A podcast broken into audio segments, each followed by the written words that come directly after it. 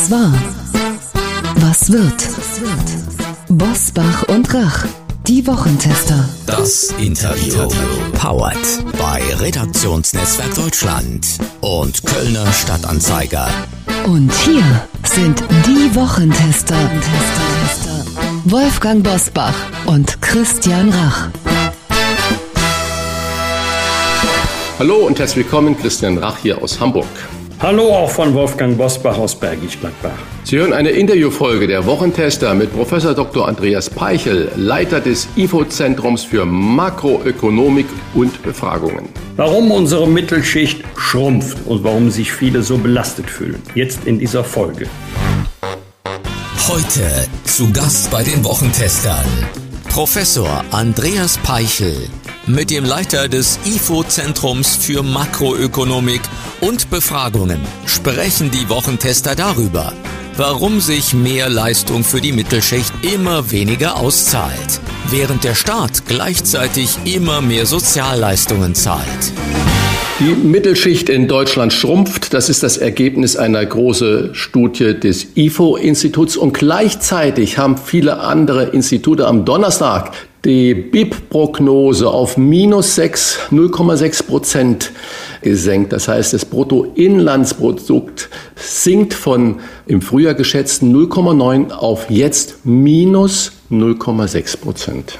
Ein weiteres Ergebnis der Studie, das Sorge macht, im europäischen Vergleich trägt die deutsche Mittelschicht eine besonders hohe Steuern- und Abgabenlast von jedem mehrverdienten Euro bleiben Menschen mit mittlerem Einkommen nur die Hälfte übrig. Das sagt Professor Dr. Andreas Peichel, Leiter des IFO-Zentrums für Makroökonomie und Befragungen. Und den begrüßen wir jetzt herzlich bei den Wochentestern. Hallo zusammen. Herr Professor Peichel, die Mittelschicht in Deutschland schrumpft. Woran liegt das? Es sind äh, zwei Dinge. Das eine ist, ähm, dass sich die ähm, Einkommen der Menschen in der Mittelschicht am oberen Ende etwas stärker entwickelt haben und manche sozusagen nach oben rausgewachsen sind, also aufgestiegen sind. Ähm, der größere Effekt ist aber, dass manche Einkommen nicht so stark gewachsen sind wie äh, der Mittel, das mittlere Einkommen und deswegen nach unten aus der Mittelschicht herausgefallen sind. Schauen wir auf die Zahlen. Der Anteil der Bevölkerung, der der Mittelschicht angehört, ist von 65 Prozent im Jahr 2007 auf 63 Prozent geschrumpft. Das erscheint moderat, ist aber im Vergleich zu anderen europäischen Ländern beachtlich. So ein Ergebnis Ihrer Studie. Welche Gründe gibt es für die Entwicklung? Ja, es sind, ähm, wie gesagt, es sind unterschiedliche Entwicklungen. Also es, man, man sieht, dass in, zunächst mal im internationalen Vergleich oder im europäischen Vergleich der Anteil der Mittelschicht in Deutschland geschrumpft ist. Das ist sonst nur in äh, eher in, in osteuropäischen Ländern auch zu beobachten gewesen. Die meisten jetzt unserer direkten Nachbarländer wie äh, Frankreich oder Österreich, äh, da ist der Anteil der Mittelschicht weiter gestiegen. Ähm, das Ganze, wie man diese Mittelschicht äh, äh, berechnet. Das ist ein, ein relatives Konzept, was vom mittleren Einkommen ausgeht und dann definiert man äh, Grenzen, also äh, zum Beispiel 75 Prozent bis, bis 150 Prozent des mittleren Einkommens oder bis 200 Prozent davon. Und das heißt also, das Entscheidende ist, wie sich die Einkommen der einzelnen äh, Bürgerinnen und Bürger relativ zu diesem mittleren Einkommen entwickeln. Und was wir gesehen haben in Deutschland jetzt über diesen langen Zeitraum von äh, Mitte der 2000er Jahre bis heute ist, dass insbesondere die Einkommen am unteren Ende der Einkommensverteilung ähm, relativ zum, zum mittleren Einkommen und zum auch höheren Einkommen weniger stark gewachsen sind. Und in anderen Ländern sind die teilweise stärker gewachsen. Und das war insbesondere so Mitte der 2000er, Anfang der 2010er Jahre der Fall. Danach gibt es jetzt ein Aufholen, aber das kann diese, ich sag mal, Schwächeperiode von vor 15 Jahren ähm, jetzt nicht so wirklich ausgleichen bisher. Eines fällt auf, das, was Sie jetzt gerade gesagt haben, das ist natürlich die wissenschaftliche Sicht, die definitorische Sicht, mathematisch gesehen, Statistik und so weiter und so fort. Gefühlt aber äh, sind mehr als 80 Prozent der Deutschen äh, so, dass sie sagen, wir ordnen sich selbst zur Mittelschicht ein. Tatsächlich gehören aber weniger als zwei Drittel der Haushalte dazu. Wie erklärt sich diese Diskrepanz zwischen den wissenschaftlichen Zahlen und diesem subjektiven äh, Gefühlslage der Menschen? Ja, da gibt es verschiedene Erklärungen dafür. Eine, eine, Kollegin von mir, äh, Lisa Windsteiger, die jetzt in Salzburg ist, hat dazu in ihrer Doktorarbeit recht viel geforscht. Und was sie herausgefunden hat, ist, dass es natürlich immer sehr viel ne, mit der eigenen Wahrnehmung hängt sehr stark damit zusammen, wie man in seinem direkten Umfeld hat. Die Arbeitskollegen, die Nachbarn, die Freunde und die haben oft alle relativ ähnliche Einkommen. Also und dann ist man immer mit einer gewissen Gruppe zusammen und dann hat jeder so das Gefühl, ja, in der Gruppe gehöre ich irgendwie so zum Durchschnitt. Man kennt ein paar Leute, die ein bisschen ärmer sind, ein paar Leute, die ein bisschen reicher sind und man ist irgendwo immer in der Mitte. Und das heißt, jeder hat eigentlich in seiner, seinem Umfeld, in seiner Peer Group, wie es englisch heißt, ähm, äh, sozusagen Referenzpunkte und äh, deswegen fühlt man sich äh, sehr oft, äh, orientiert man sich an diesen Referenzpunkten und fühlt sich dann eher der Mitte der Gesellschaft äh, zugehörig, weil man immer jemanden kennt, der noch ein bisschen ärmer ist oder jemand, der, der äh, deutlich reicher ist sieht, und man sieht natürlich auch andere und ich meine, selbst Herr Merz hatte sich ja zur oberen Mittelschicht zugeordnet. Nach dieser statistischen Definition wäre, ist er das auf gar keinen Fall, sondern deutlich drüber. Aber dann machen Sie mir bitte mal ganz konkret äh, Beispiel, mit welchem verfügbaren Nettoeinkommen gehörten ein Paar mit zwei Kindern nach Ihrer Definition oder nach der Dissertation Ihrer Kollegin zur Mittelschicht? Genau, also die Definition äh, ist jetzt nicht sozusagen äh, meine Definition, das ist von der ähm, OECD, die sich diese Definition ausgedacht hat und die kann man, dann kann man das ausrechnen. Ähm, ein Paar mit zwei Kindern äh, gehört äh, zur sogenannten unteren Mittelschicht ab einem äh, Jahreseinkommen im Jahr 2019. Das ist heute ein, ein bisschen höher von äh, knapp 37.000 Euro im Jahr und die Mittelschicht hört dann auf, die sogenannte obere Mittelschicht bei einem äh, Jahreseinkommen von äh, etwa 98.000 Euro. Also man sieht sozusagen, es ist schon eine sehr große Spannbreite, ähm, die diese Mittelschicht abdeckt. Die Ampelkoalition in Berlin stärkt derzeit enorm den Sozialstaat mit mehr Bürgergeld. Das ist nur ein Beispiel. Mit einer Erhöhung des Mindestlohnes oder mit der Kindergrundsicherung. Macht die Regierung Politik für die falsche Zielgruppe oder nur eine Zielgruppe, während sie andere Zielgruppen aus dem Auge verliert? Ist unterschiedlich. Also die, die Reform der Kindergrundsicherung, so wie sie jetzt äh, vom Kabinett beschlossen wurde, ist äh, eine Veränderung an ähm, äh, wichtigen Stellen, aber in, in der Summe vom, vom Volumen her ist das jetzt keine große Reform. Das, die Erhöhung des Mindestlohns und des Bürgergeldes ist zu einem gewissen Teil äh, notwendig aufgrund der Anpassung des Existenzminimums an die Inflation. Gleichzeitig bedeutet das auch, wenn das Existenzminimum angepasst wird, dass auch bei der, bei der Einkommenssteuer der Grundfreibetrag, die Kinderfreibeträge ähm, erhöht werden, sodass äh, im Prinzip von diesen äh, Entlastungen am Ende alle profitieren werden. Ähm, das ist jetzt bisher, aber der, das Jahressteuergesetz für nächstes Jahr ist ja noch nicht beschlossen. Das wird aber kommen. Das ist, das ist zwingend. Ähm, man sieht schon eine gewisse, jetzt in den letzten zwei, drei Jahren, etwas, dass der Staat versucht hat, die Menschen in Deutschland gegen die ganzen Krisen bestmöglich irgendwie abzusichern und hat dafür sehr viel Geld in die Hand genommen und sehr viel Geld auch umverteilt, teilweise auch über Schulden finanziert und an die Bürgerinnen und Bürger ausgezahlt und dadurch insgesamt natürlich auch die Sozialleistungen erhöht. Und was wir auch sehen oder was passieren wird, ist aufgrund des demografischen Wandels. Wir haben ja jetzt ab 2025, wenn die ersten Geburten starten, Jahrgänge den Arbeitsmarkt verlassen werden, in die Rente gehen werden, wird es nochmal einen massiven Anstieg dann der Sozialleistungen geben. Und da muss man sehen, wie man darauf reagiert. Also dauerhaft die Sozialleistungen weiter zu erhöhen, das geht nicht. Wird die Mittelschicht missachtet? Bekommen hart arbeitende oder auch äh, die Selbstständigen zu wenig das Gefühl vermittelt, ihr seid auch wichtig für den Wohlstand Deutschlands?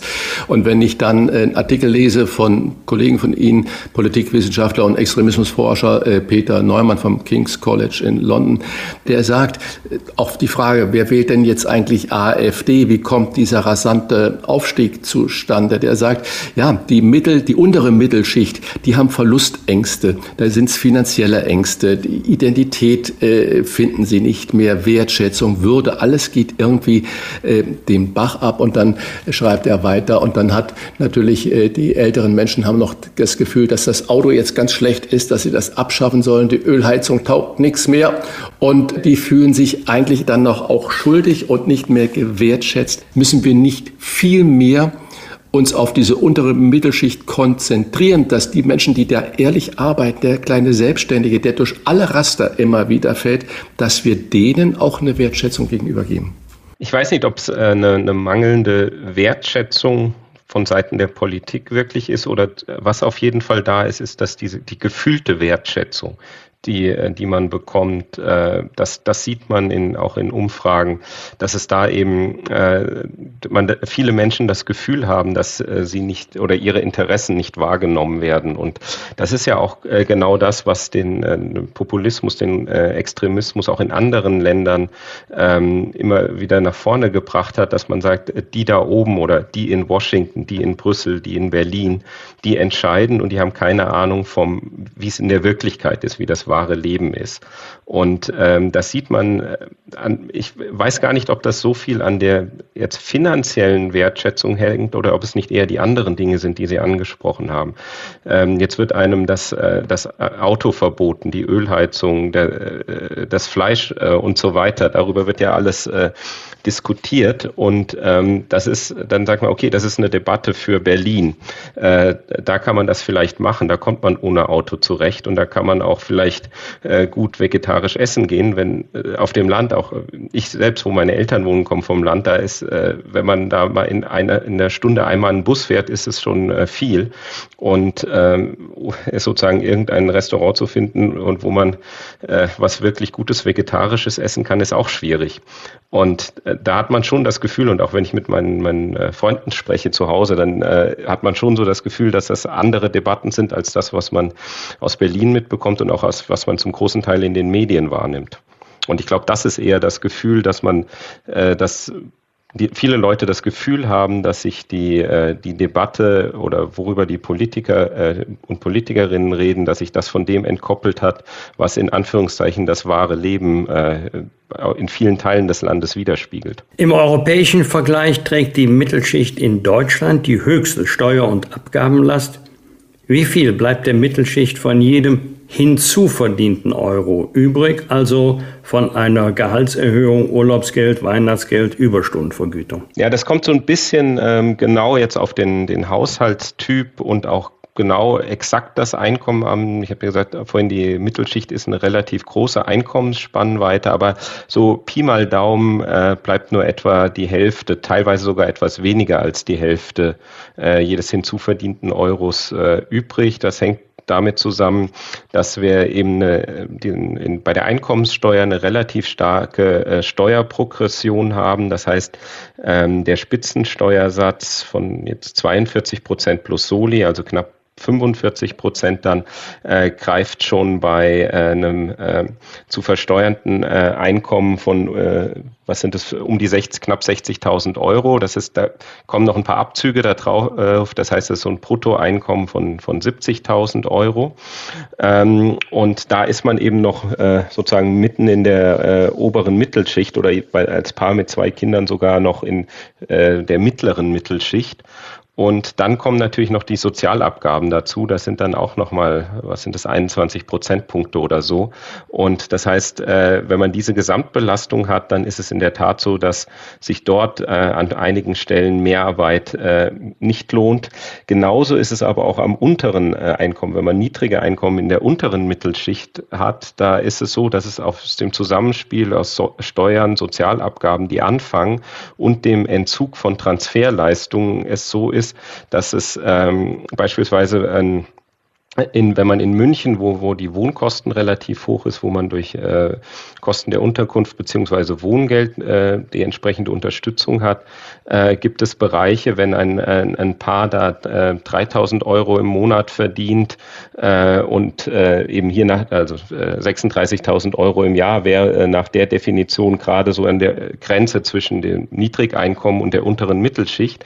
Und wenn dieses Paar das Einkommen von 3000 Euro im Monat auf 4000 Euro im Monat erhöht, bleibt praktisch gar nichts netto mehr übrig weil eben durch das Zusammenspiel Entzug von Transferleistungen und gleichzeitig aber Steuerzahlungen, Sozialabgaben, das mehr oder weniger komplett entzogen wird. Und das sind die Stellen, äh, wo angesetzt werden muss. Und das ist das, äh, wo die bisherige Bundesregierung, aber auch die ganzen letzten Regierungen ähm, nichts gemacht haben. Und das sieht man eben, dass wir dort eine sehr hohe sogenannte Niedrigeinkommensfalle haben, denn es lohnt sich für viele gar, dann fast gar nicht zu arbeiten oder nur sehr wenig in Teilzeit zu arbeiten, weil sonst sehr hohe Bruttoeinkommenssteigerungen notwendig sind, die man sehr oft gar nicht realisieren kann.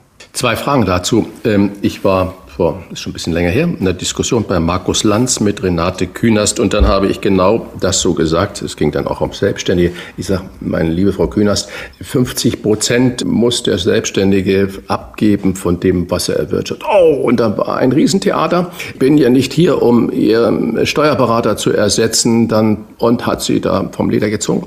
Will sagen, sind die handelnden Personen in Berlin so abgehoben von der Realität? Nicht nur die Berliner Blase, sondern von der Realität im Lande. Und dann das Zweite, Sie haben gesagt, jetzt gehen natürlich die äh, geburtenstarken Jahrgänge in Rente. In den wohlverdienten Rente sage ich, trotzdem fehlen uns Fachkräfte. Und dann gibt es ja diverse Ideen. Wie kann man das machen? Es gibt ja viele Menschen, die sind platt, wenn, wenn sie äh, wirklich körperlich ausgebrannt, auch geistig ausgebrannt, wenn das Rentenalter kommt, Gott sei Dank, dass die dann kürzer treten können. Aber es gibt auch genauso viele, die sagen, ja, ich könnte ja noch einen Teil ein bisschen weiter arbeiten. Und jeder Vorschlag, der dahin drauf zieht, zu sagen, dann haben diese Menschen, die das dann freiwillig machen, nochmals einen Steuervorteil, wird natürlich mit Hinweis auf äh, Gesetze und Gerechtigkeiten sofort abgebügelt. Will sagen, Leistungsträger der Mittelschicht, die noch Leistung bringen, wird diese Leistung dann vom Staat, zum Beispiel wenn der Rentner, die Rentnerin, die sagt, ich mache noch eine halbe Stelle weiter, wird die vom Staat nicht mehr belohnt? Ja, das letzte, vielleicht damit anfangend, ist, ist, eine, ist eine sehr gute Frage. Also was man in der Tat sieht, ist, dass wir in äh, Deutschland ähm, es Leuten in der Tat relativ schwer machen, auch im Vergleich zu anderen Ländern oder unattraktiv äh, weiterzuarbeiten. Das hat zum einen damit zu tun, Natürlich, also wir, wir haben ja in vielen Bereichen, sei es im öffentlichen Dienst oder auch in den vielen Tarifverträgen, dass man äh, sozusagen in Rente gehen muss oder in Rente geschickt wird, dass das mehr oder weniger automatisch erfolgt, wenn man die entsprechende äh, Altersgrenze erreicht hat.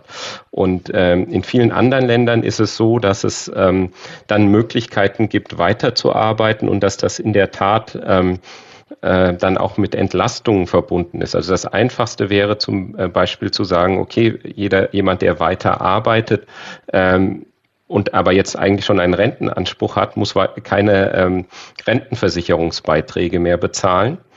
Ähm, das heißt, das würde Arbeitgeber und Arbeitnehmer jeweils entlasten. Also beide würden äh, äh, eine entsprechende Entlastung schon mal bekommen, würden es also attraktiver machen, die Person einzustellen oder beschäftigt zu lassen und auch äh, weiterzuarbeiten.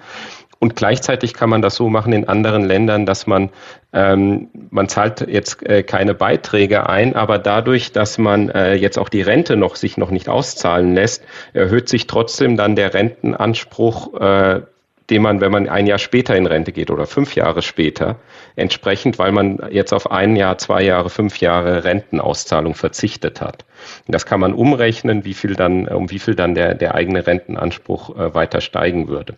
Also solche äh, Modelle gibt es in anderen Ländern und das wäre meines Erachtens sehr sinnvoll. Das wäre die Entlastung sowohl für Arbeitgeber und Arbeitnehmer, würde es attraktiv machen und den Menschen, die, die dazu noch in der Lage sind und wie Sie auch gesagt haben, es sind nicht alle, ähm, äh, würde es eben die Möglichkeit geben, noch länger zu arbeiten. Und das wäre sehr wichtig für den, mit Blick auf den Fachkräftemangel.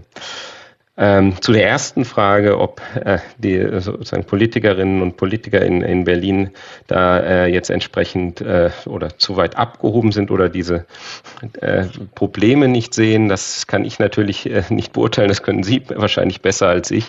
Ähm, was, was aber allerdings auffällt, ist, ähm, dass aus meiner Sicht ein großes Problem in dem deutschen Steuer- und Transfersystem ist, ist die Riesenkomplexität.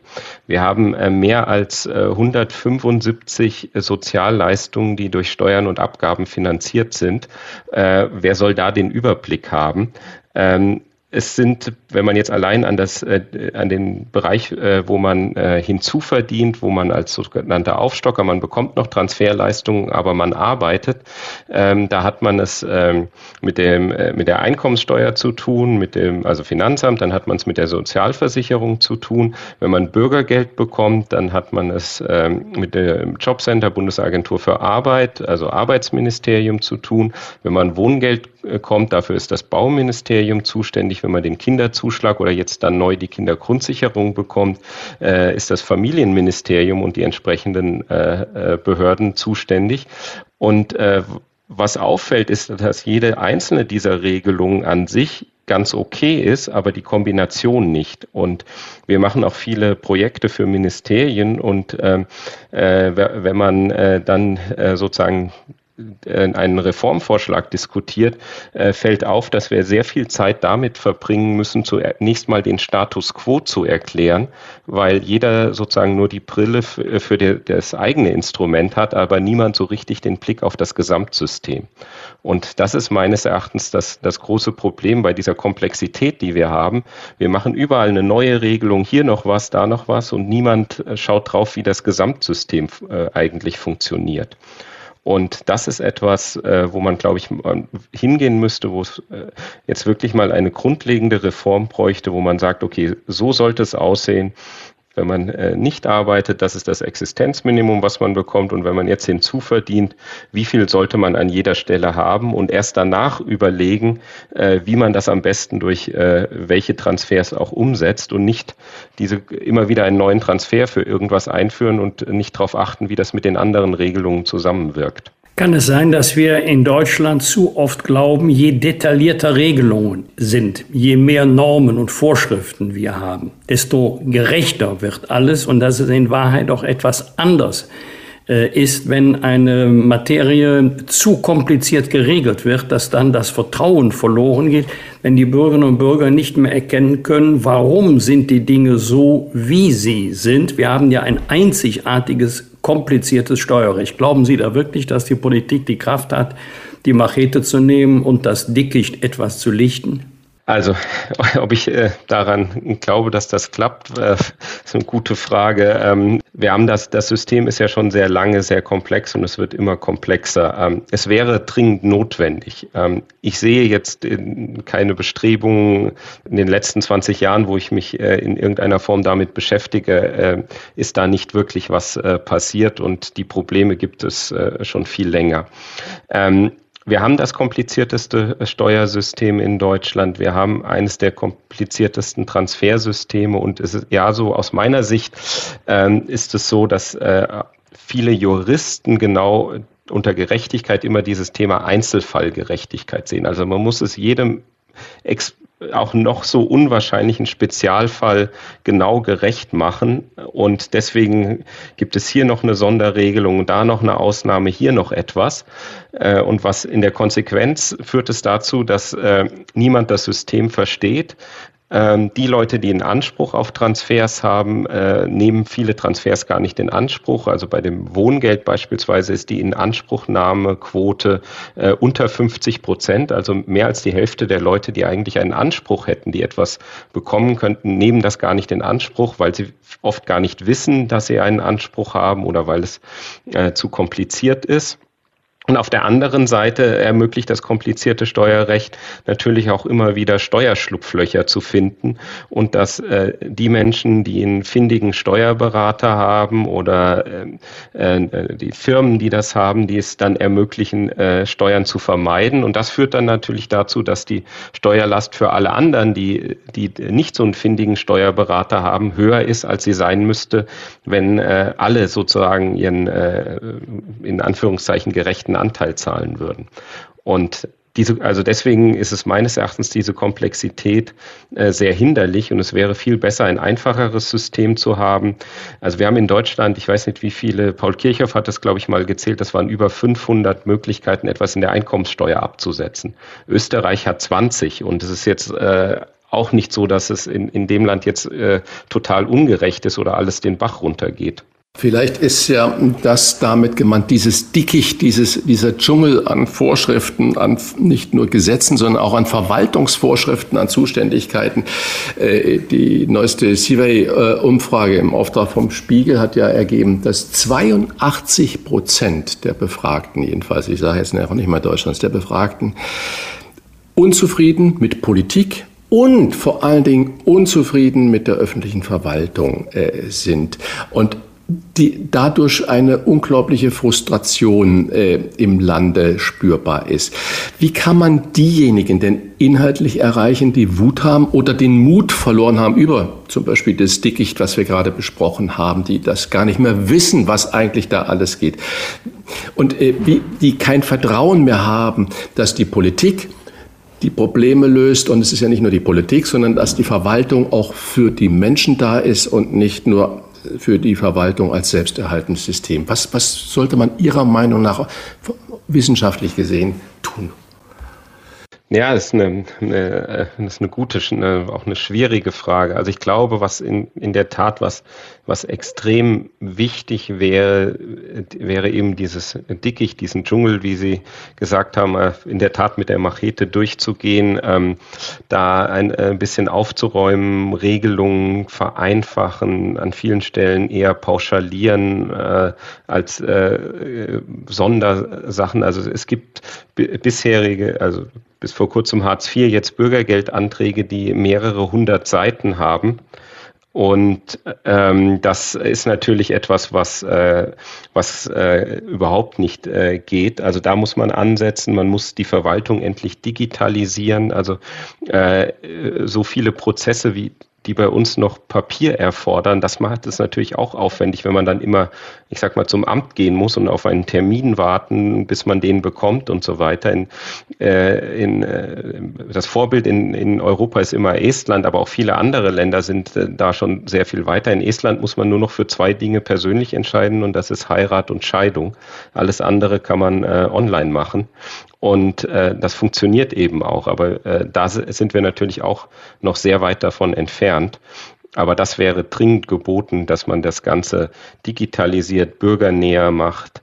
Es gibt jetzt ähm, einige Kommunen auch schon, die, die ähm, Services anbieten, zusammen mit, äh, mit, mit äh, künstlicher Intelligenz, wo man dann zumindest so ein, ein Bürger-Chatbot hat, wo man dann sehr schnell erstmal die ersten Antworten auch schon bekommt. Und das funktioniert auch äh, einigermaßen gut. Und ähm, äh, also solche Sachen, also viel mehr Digitalisierung und viel mehr eben ja, Kundenorientierung letztlich und nicht äh, den Verwaltungsprozess äh, so gestalten, dass es möglichst aufwendig für den in Anführungszeichen Kunden ist und möglichst einfach für die Verwaltung, möglichst wenig zu tun. Eine toxische Mischung, mittleres Einkommen, hohe Abgabenlast, wenig Anerkennung, was kann sich in denjenigen zusammenbrauen, die das Gefühl haben, am Rande ihrer Belastungsfähigkeit zu sein? Wie groß ist die Gefahr einer gesellschaftlichen, einer politischen Radikalisierung in so einem Moment? Ja, das, also wir haben es ja in, in anderen Ländern schon gesehen. Das ist genau das, äh, was passiert. Ähm,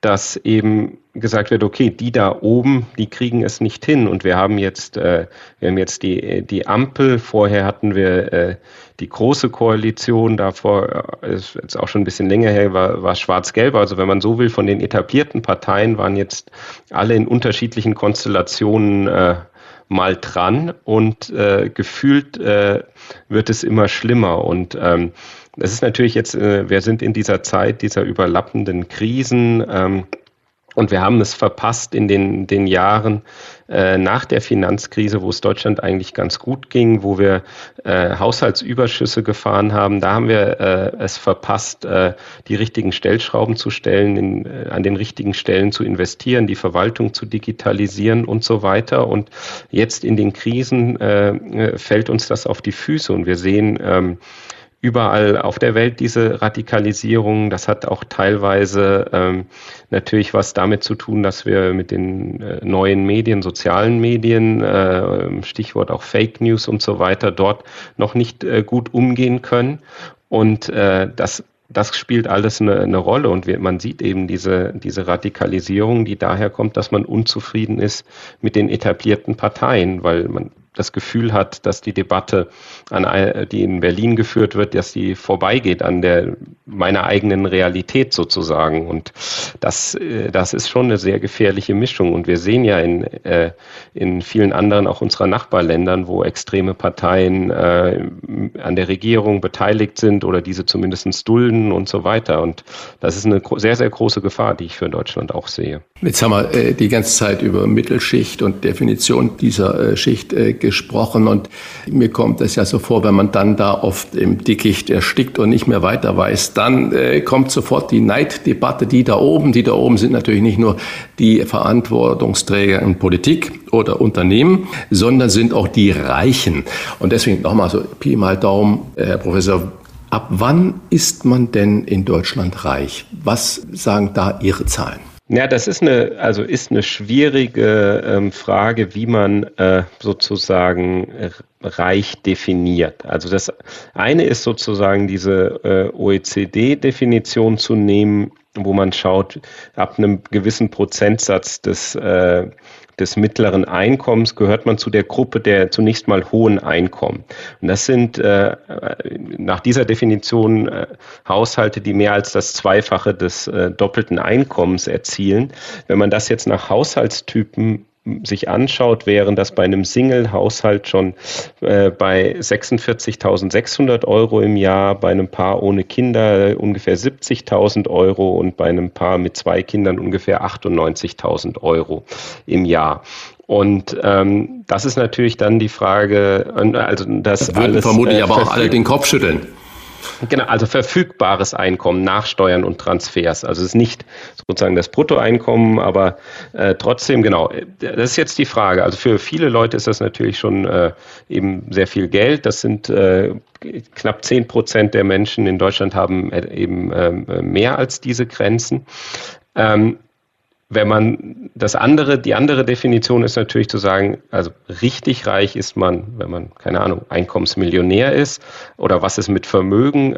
Eigentlich muss man eben auch noch das Vermögen mit berücksichtigen ähm, und äh, das gemeinsam betrachten. Aber es ist natürlich auch, wer reich ist, ist eine, eine subjektive Debatte. Ähm, auch das sieht man, ähm, da gibt es äh, auch äh, sehr schöne äh, Studien auch von Soziologen äh, drüber, denn reich sind immer die anderen. Also man, man kennt immer jemanden, der hat äh, ein größeres Haus oder ein, ein, größeres Auto oder ein Auto mehr oder macht den noch tolleren Urlaub und also man kennt immer jemanden, der ähm, äh, noch reicher ist. Und deswegen ist das diese subjektive Wahrnehmung nochmal eine ganz andere. Statistisch nach dieser Definition sind es eben diese Einkommensgrenzen, ab denen man zu einem hohen Einkommen zählt. Ähm, und es ist halt so, es sind halt, ist von der Einkommensverteilung so, sind zehn Prozent der Menschen haben äh, äh, ein ähnliches Einkommen oder mehr.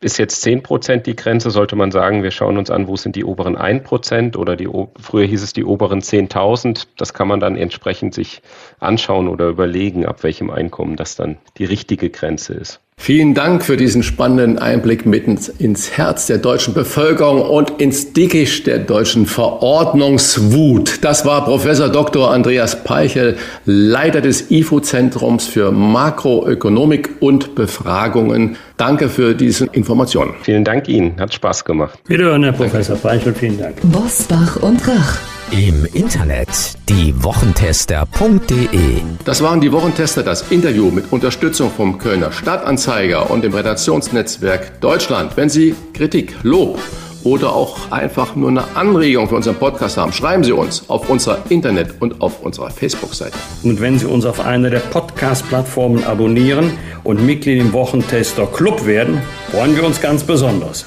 Alle Informationen zum Wochentester Club erhalten Sie im Internet auf www.diewochentester.de. Natürlich finden Sie dort auch die Informationen zu unserer kleinen Herbstpause. Danke für Ihre Zeit. Was war? Was wird? Wolfgang Bosbach und Christian Rach sind die Wochentester. Ein maßgenau Podcast. Powered bei Redaktionsnetzwerk Deutschland und Kölner Stadtanzeiger.